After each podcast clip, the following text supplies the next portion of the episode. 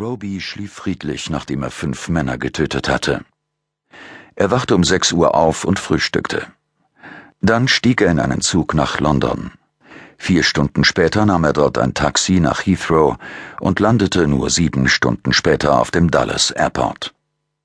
In Schottland war es bewölkt und kühl gewesen. In Virginia war es heiß und trocken, obwohl die Sonne schon tief stand. Vor dem Terminal wartete ein schwarzer SUV mit Regierungskennzeichen auf Roby. Die Fahrt endete vor einem Gebäude im Norden von Virginia. Eine Nachbesprechung würde es nicht geben. Es war besser, keine Aufzeichnungen zu hinterlassen. Im Fall einer Untersuchung konnte man einen nicht existierenden Bericht auch nicht entdecken. Andererseits hatte Roby keine offizielle Deckung, falls die Dinge schiefgingen, aber damit musste er leben. Er begab sich zu einem Büro, in dem er zwar nicht offiziell angestellt war, das er aber manchmal benutzte. Er setzte sich an den Schreibtisch und verschickte ein paar E-Mails. Eine Stunde später betrat ein pummeliger Mann das Büro, legte grußlos einen USB-Stick vor Roby auf den Tisch und verschwand wieder. Der nächste Auftrag. In den letzten Jahren hatte sich der Abstand zwischen den Jobs deutlich verringert. Roby steckte den Stick ein und ging. Dieses Mal fuhr er selbst in einem Audi, der in einer angrenzenden Garage gestanden hatte. Er genoss das Gefühl der Behaglichkeit, als er sich auf den Fahrersitz gleiten ließ. Der Audi gehörte ihm seit fast vier Jahren. Sein Handy vibrierte. Er warf einen Blick auf das Display.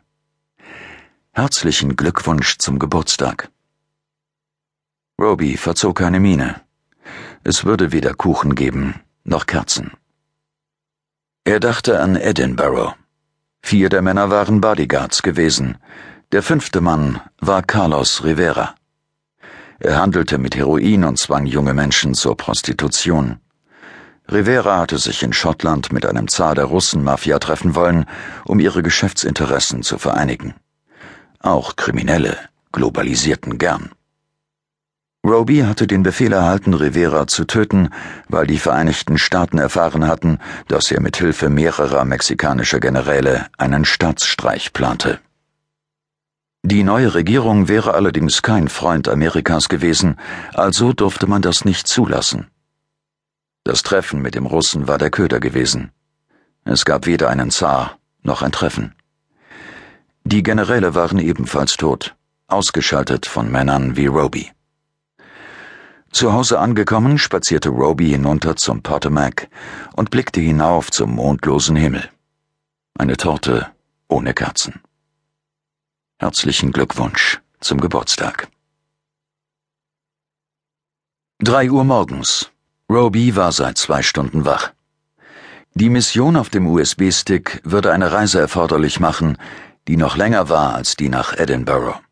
Auch diesmal war das Ziel ein gut beschützter Mann mit mehr Geld als Moral. Roby arbeitete seit fast einem Monat an dieser Aufgabe. Der Spielraum für Fehler war noch geringer als bei Rivera. Die Vorbereitungen waren strapaziös und hatten ihren Tribut gefordert. Roby konnte nicht schlafen und aß nur sehr wenig. Jetzt versuchte er sich zu entspannen.